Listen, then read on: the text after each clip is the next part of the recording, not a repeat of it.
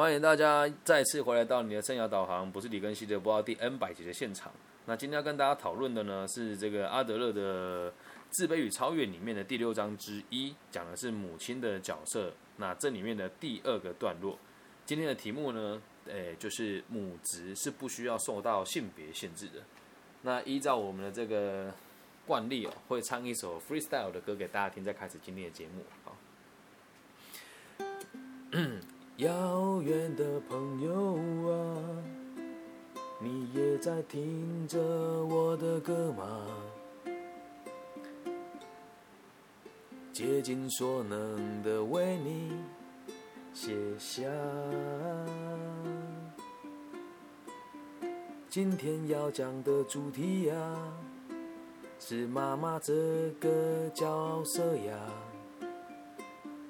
如果你愿意，你也可以成为一个母亲。真的是受够了，每次都会网易云说我没有这个版权的问题，所以我们就每次都唱一首自己的歌。那今天的主题叫做母职是不需要受到性别限制的。那我们就继续往下看哦。阿德勒这个智慧，我真的觉得是很值得大家通用啊，因为。言语当中就是充满了各种互相协调跟合作的概念哦。那我们就来继续看这个书里面的下半部怎么说。我们前面提到了，把母亲当做是一种创造性的活动，是一种造物主嘛，生出这个小孩，然后呢，并且希望他们在成为母亲的时候还不会感到失望，还没成为母亲之前都会期待生命的到来，但一旦孩子生下来之后，你会不会感到失望呢？是有可能的。那我们继续往下看了。可是各位朋友啊，非常不幸的是什么？你知道吗？我们的文化，不管是东方还是西方哦，从来都没有给母亲的这个角色太高的评价。你说，哎，不对啊，说我们就要看那个什么贞洁白坊，你就光他妈的想贞洁白坊这四个字哦，对母亲的评价，你不觉得他们很残忍吗？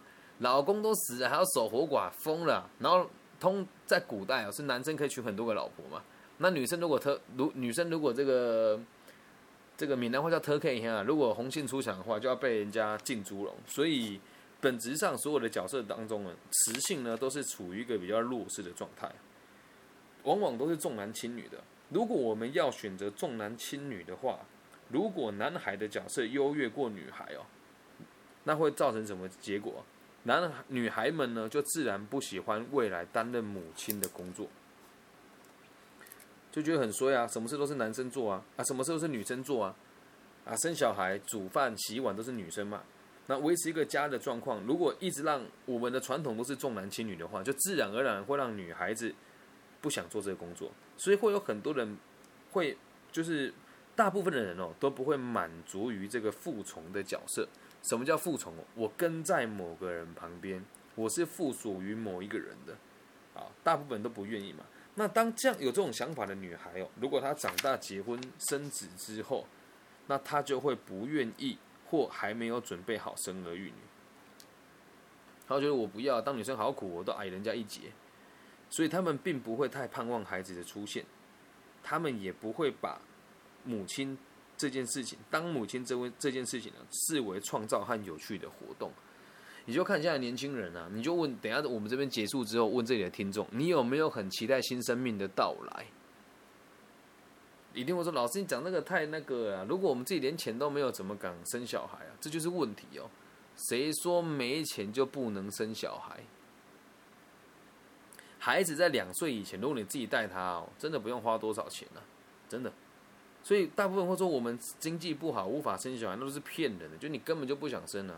讲的就更坦白了，像我这个年纪三十几哦，我那个年代出生，我我爸妈他们养得起我吗？如果是以现在角度，根本就养不起啊。我爸爸在台湾当警察，一个月那时候的薪水不到一万块，一家四口哎，还不就这么生了？一家四口哎，这也是我我今天跟他们闲聊的时候得到真实的答案我就问说，你们当初怎么敢生小孩？我爸妈很前卫哦，他说。生你姐是因为你妈妈的奶奶不允许我们的婚事，所以就生你姐了。我说哇，你们走这么前面，然后对，他说因为有了就一定得结婚嘛。那我说那生我呢？他说生你就单纯是一场意外。我说家里穷不穷？我爸说穷啊，穷到快被鬼抓走了，怎么会不穷呢？我说那穷我们还买房子啊？他说那买房子就是另一段故事喽。我说为什么？他说你没有发现我们房子买了两年之后才搬进来。我说有啊，我当时都没有问啊。我爸说我想跟你说实话，是因为我们把所有的家当都拿去买房子了，买了之后才发现没有钱买沙发跟书桌还有床，所以又花了两年的时间凑钱来生小孩啊，才搬进来。这样能够理解吧？所以你像用任何的借口来搪塞呢，都是因为你对创造小孩这件事情是没有兴趣的。很多人都会以这个经济的压力来衡量它，但其实根本就不是，是因为你打从心里面不想要负担这个孩子哦。那这可能是我们现在社会当中最大的隐忧。为什么？如果整体的人类的社会都是普遍认为啊，女性做这个母亲是天经地义的事情的话，那这样子代表女性的生命价值到处。都是被人家低估的，而女性永远都会被人家当成附属的角色看待。所以要跟大家分享哦，现在大家不想生小孩，不是女生的错，是大家的错。所以也希望大家也要考虑一下，有没有想要再创造小孩啦。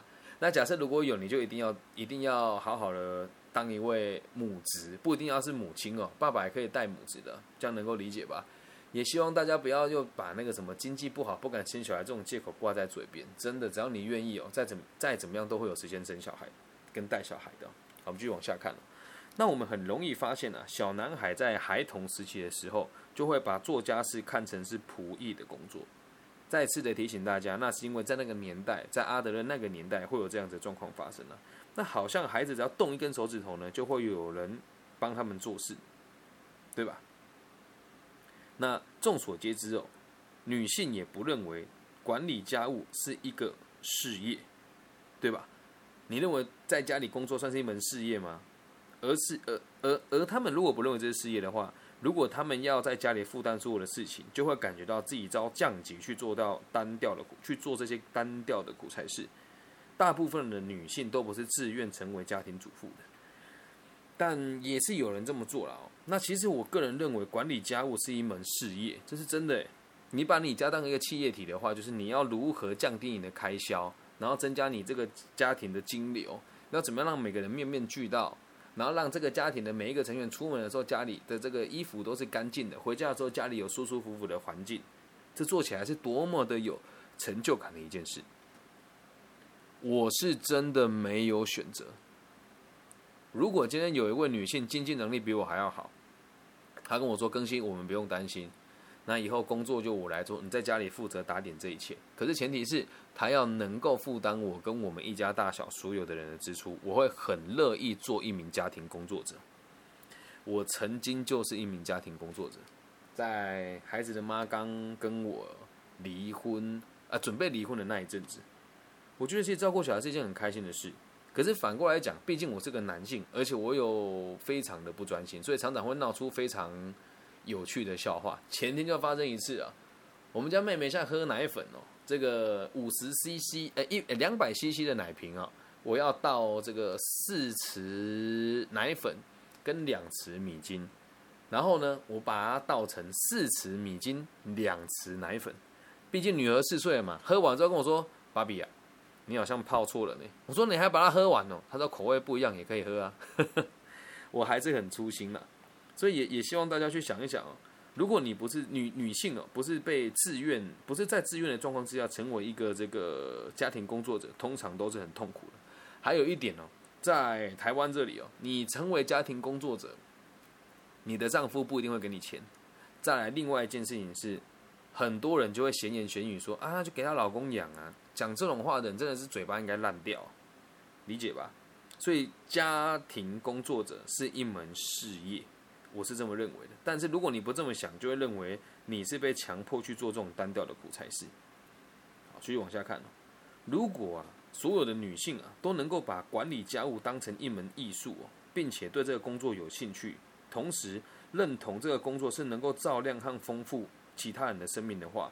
那他就会视这份工作和其他世界和其他人的工作一样是平等的，但是会有多少人有能力这样子想？应该不多吧。毕竟婚姻的结合是来自于两个家庭，而这个世界是这个样子的啊。只要有两个家庭结合了，就会最少会有三个女性在现场。只要有三个女性在现场呢，啊，不要说女性了，就最最少会有六个人在现场了。那只要六个人在现场呢，每个人立场都不一样，只要一句话讲的不好听，就随时都有可能导致这个关系的崩塌。因此，要把家务事，要把这个管理家务当成是一门艺术的话，其实是很困难的。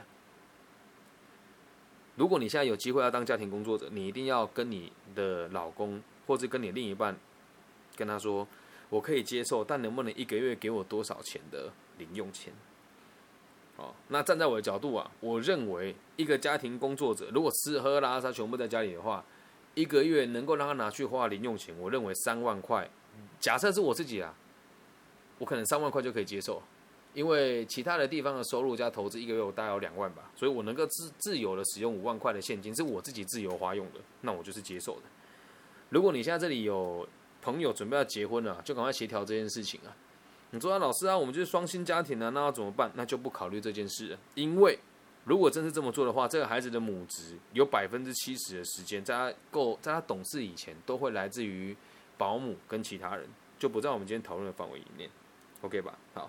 那从另外一方面来讲哦，刚刚讲女性如果能够把母职看得比较高级一点嘛，那男性呢？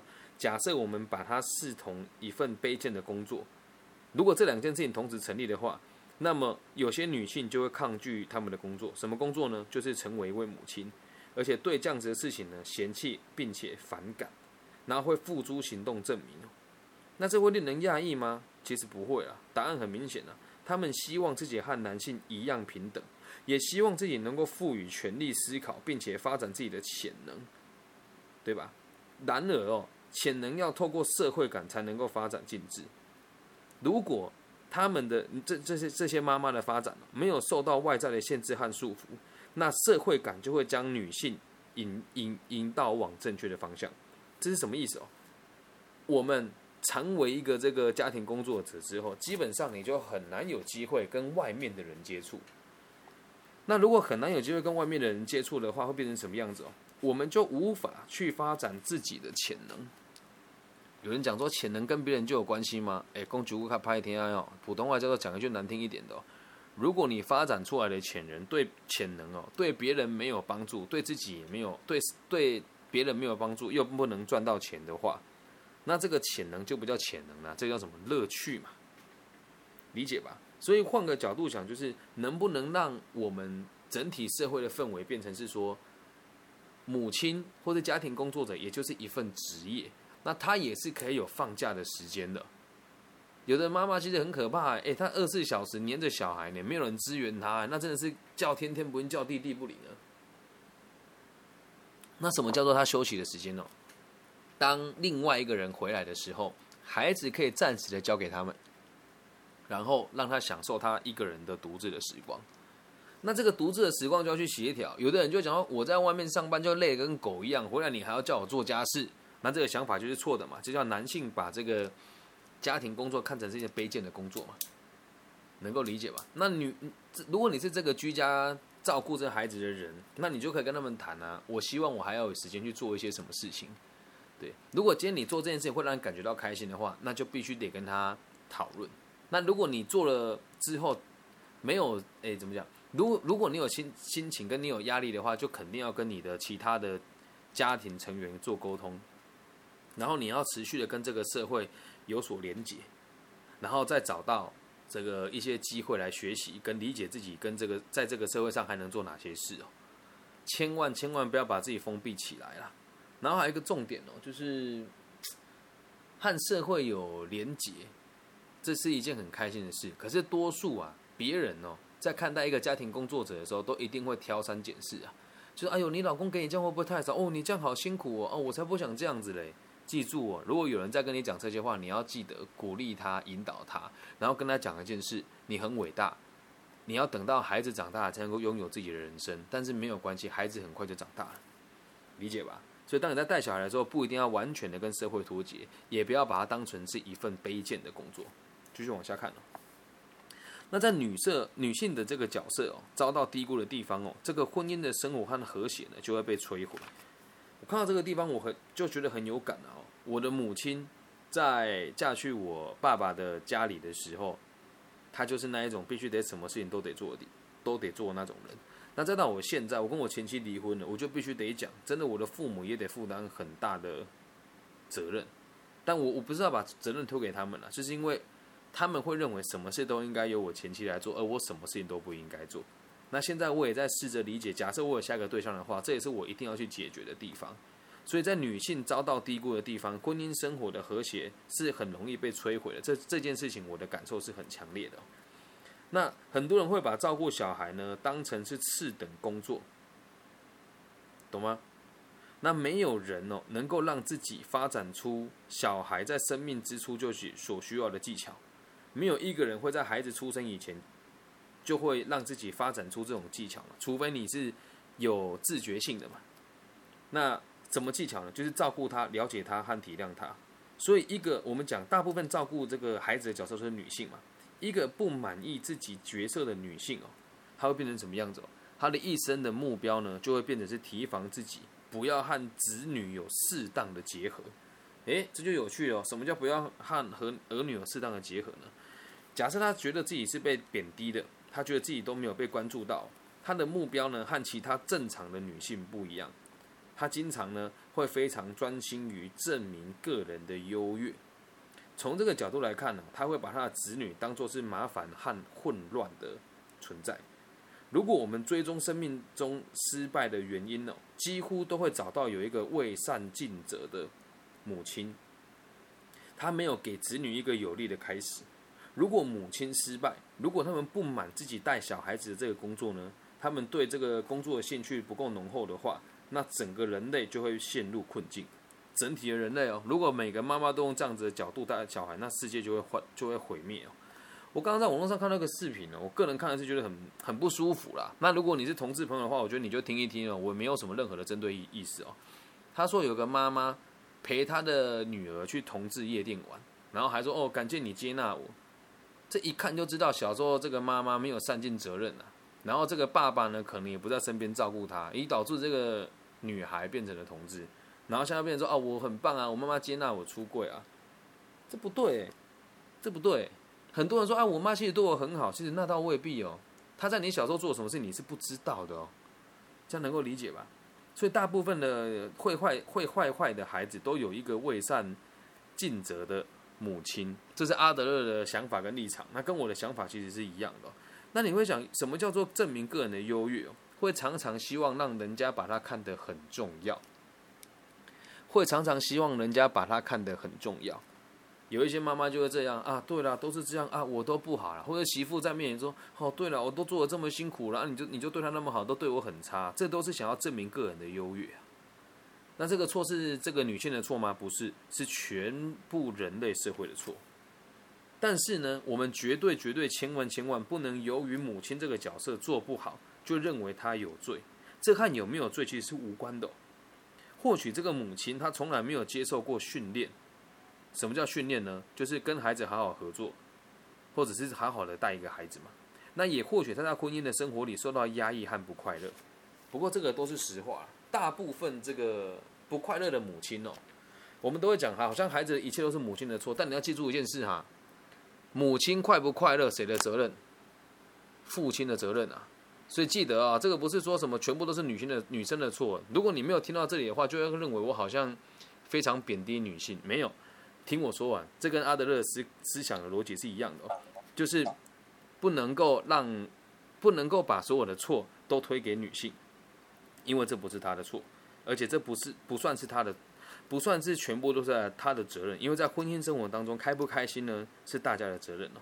那如果他在婚姻里面受到压抑跟不快乐，他就可能为自己的情况感觉到迷惑和担忧，甚至是会觉得无力跟绝望。所以啊，有许多因素会妨碍良好生活的发展。什么叫良好生活的发展？哪些因素？你的爸妈他的爸妈，你的叔公他的叔公啊，你的舅妈他的舅妈啊，家庭的每个成员。再第二个就是金钱嘛。那第三个是什么？爱情嘛，你跟他，他跟他的老公可能外遇，可能他自己外遇等等。然后第四个是这个三姑六婆，什么叫三姑六婆？就周遭的街坊邻居嘛，都会造成这个妨碍家庭好好的发展的其中的因素。那如果一个这样，如果是一个生病的母亲哦，可能会想要跟子女合作，但是回到家之后，他精疲力尽，也没有体力去做他该做的家庭的事情。如果一个家里有经济的困难，小孩子的食物、衣服和居住环境也有可能跟着出问题。而且啊，如果小孩呢没有管理他们行动的经验，他们就会依照自己的行动经验。什么叫依照自己的行动经验呢？就是野孩子，很野的野孩子，就叫做依照自己的经验去行动，没有被社会化过嘛。那当我们在探讨一个问题儿童的背景的时候，我们常常会发现哦。和他的母亲，和这个个案跟母亲的关系都是存在困难的，但我们由其他发展较成功的小孩子身上，也可以看到类似的困难。什么意思呢？就是和母亲合作这件事情，对孩子来讲，跟对妈妈来讲，就都是困难的。那有些人会变好，有些人呢，他却不会，所以不能完完全全的把责任丢给母亲哦。好，继续往下看哦。在这边呢，重点来了，我们就回到个体心理学的基础观点了。